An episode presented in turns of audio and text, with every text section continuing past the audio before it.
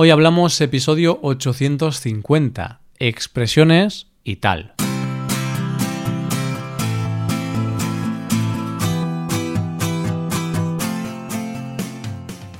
Bienvenido a Hoy Hablamos, el podcast para aprender español cada día. Ya lo sabes, publicamos nuestro podcast de lunes a viernes.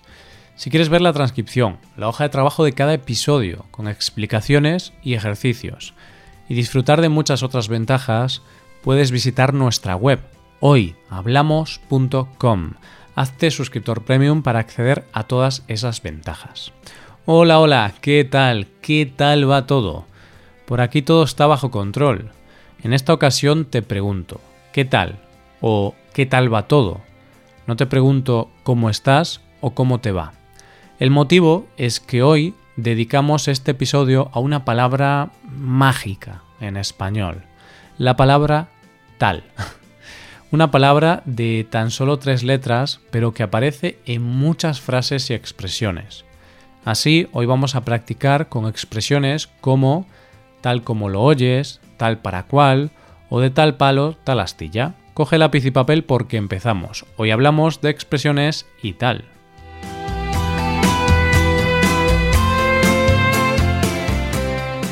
La palabra tal puede funcionar como un adjetivo, un adverbio o un pronombre. Suele utilizarse principalmente para no repetir algo que hemos dicho antes, para no repetir, pero también para mostrar indeterminación, cuando no somos muy exactos hablando. No obstante, lo que más nos interesa hoy es hablar de las expresiones más habituales en las que se utiliza esta palabra. Así vamos a presentar estas expresiones con una breve historia. Hablamos de la reunión de vecinos que Flora y Miguel tuvieron hace unos días en la piscina de su vivienda. Flora y Miguel son dos vecinos de un barrio de Sevilla decidieron pasar la tarde en la piscina de su bloque de pisos. Son dos vecinos tranquilos y poco habladores, pero cuando coinciden en la piscina siempre les gusta ponerse al día de todas las noticias de su comunidad de vecinos. Al verse, Flora le preguntó a Miguel ¿Qué tal? A lo que Miguel le respondió Muy bien, aquí estoy, tomando el sol, ya que quiero ponerme moreno para este verano. Miguel le hizo la misma pregunta y Flora respondió Estoy bien también, con tal de no molestar a mi hijo que está estudiando. He decidido pasar la tarde aquí en la piscina. Como sabes, mi hijo mayor está estudiando para ser enfermero. Ahora está estudiando para un examen, haciendo un proyecto, hablando con sus compañeros de clase y tal. Este chico siempre está ocupado. Tras esta explicación de Flora, Miguel empezó a contarle las últimas noticias de la comunidad de vecinos. Le dijo ¿Sabes que Alfonso, el vecino del tercero, se ha comprado un nuevo perro? Flora se quedó sorprendida. Tal como lo oyes, continuó Miguel, es el séptimo perro que se compra. Flora se quedó sorprendida, pero también un poco preocupada. Flora le dijo a Miguel que tener siete perros en un pequeño piso no es algo muy bueno, la suciedad y el ruido pueden causar estragos en la comunidad. Aun así, Flora intentó entender a Alfonso, puesto que tiene un primo que hace lo mismo. Le dijo a Miguel Miguel, ese vecino es como mi primo, tal para cual. Adoran los perros y podrían tener cincuenta perros si fuera posible. Miguel, que estaba un poco molesto por esta situación, le contestó No me resulta raro, ya que el padre de Alfonso hacía lo mismo. Llegó a acumular cinco perros y seis gatos antes de morir. De tal palo, tal astilla. Después de quejarse unos minutos más, los dos protagonistas de esta historia decidieron calmarse y seguir tomando el sol en la piscina. Eso sí, con algo de ruido de fondo. Sí, los ladridos de los perros de Alfonso. bueno, bueno, ¿cuántas historias nos podemos encontrar en una comunidad de vecinos? todos tenemos algún vecino especial, ¿verdad? El vecino que tiene un zoo en su casa, el que piensa que tiene una discoteca y pone la música alta. Algunos vecinos son especiales. Otro día hablaremos más en profundidad de los vecinos, pero ahora vamos a explicar las expresiones que hemos usado aquí, en esta historia. Empezamos por la más fácil, la más típica, la expresión con la que he empezado saludándote al principio de este episodio. ¿Qué tal? La pregunta ¿qué tal? es una de las maneras más típicas de saludarnos en España. Es un saludo informal y significa lo mismo que ¿cómo estás? Lo que pasa es que se utiliza mucho, puesto que es una frase muy corta y rápida. Y como te he dicho antes, es un poco más informal que ¿cómo estás?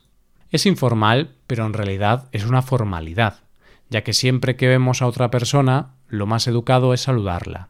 Lo interesante aquí es que esta pregunta es una excusa para hablar en profundidad. Si te fijas, con tan solo esta pregunta, Miguel le explicó a Flora los motivos por los que estaba en la piscina, y al mismo tiempo, Flora le explicó a Miguel que su hijo está estudiando para ser enfermero, que está haciendo un proyecto y muchas otras cosas. En definitiva, una pregunta muy simple de la que podríamos esperar un simple estoy bien hace que empecemos conversaciones de mucho más tiempo. Precisamente la segunda frase del día de hoy está relacionada con lo que Flora le respondió a Miguel. Él preguntó qué tal estaba y ella le respondió Estoy bien también. Con tal de no molestar a mi hijo que está estudiando, he decidido pasar la tarde aquí en la piscina. Aquí nos encontramos la locución con tal de. La locución con tal de expresa una condición. Flora dice, con tal de no molestar a mi hijo, he decidido pasar la tarde en la piscina. Esto es lo mismo que decir, si me quedo en casa, estaría molestando a mi hijo. Así que aquí tenemos esa condición. Vamos a ver un ejemplo con la estructura con tal de. Imagínate que tu hijo está muy pesado, está todo el tiempo gritando y molestando porque quiere salir a la calle.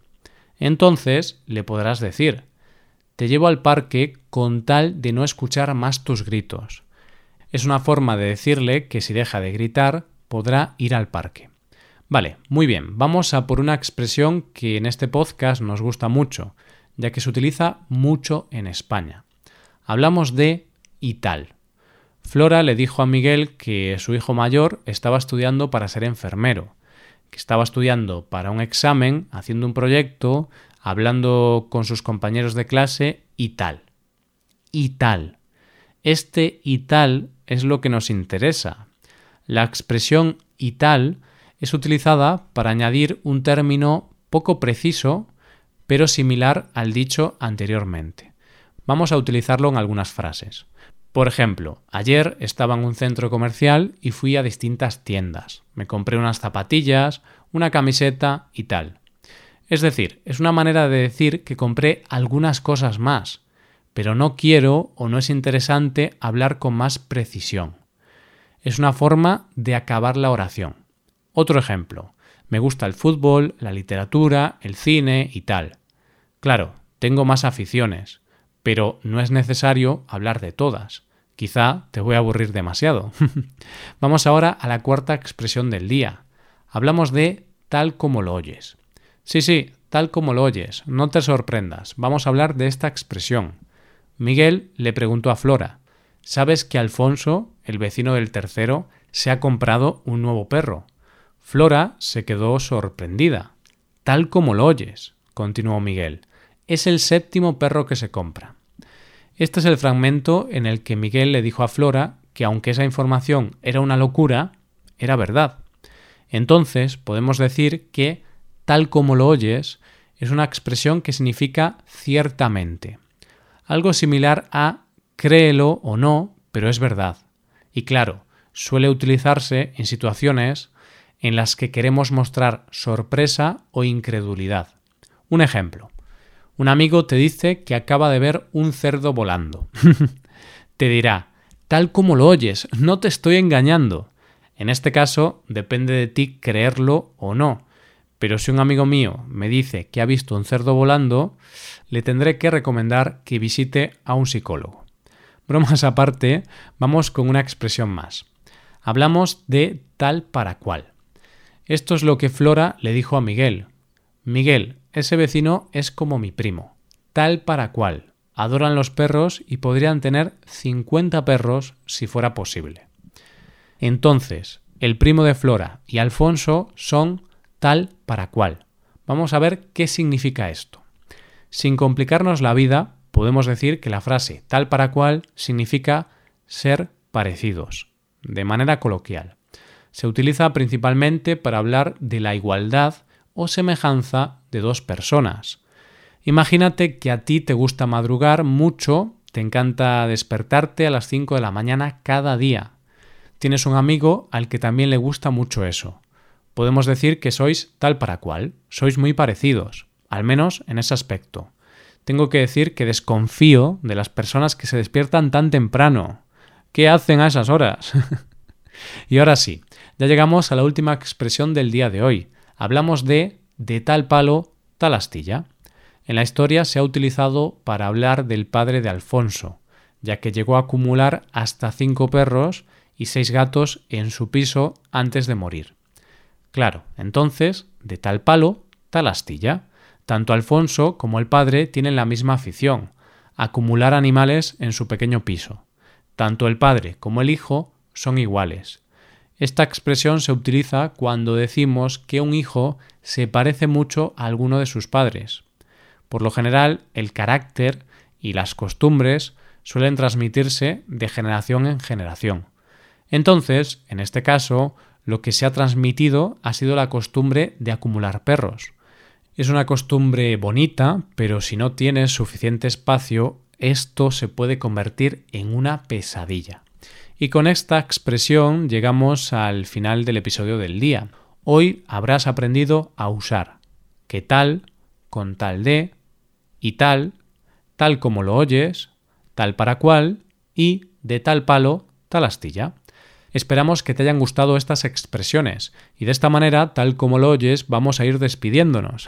bueno, como siempre, déjame que te cuente que puedes hacerte suscriptor premium. De esta forma te podrás beneficiar de múltiples ventajas, como la transcripción de los episodios o la posibilidad de practicar con actividades, entre otras cosas.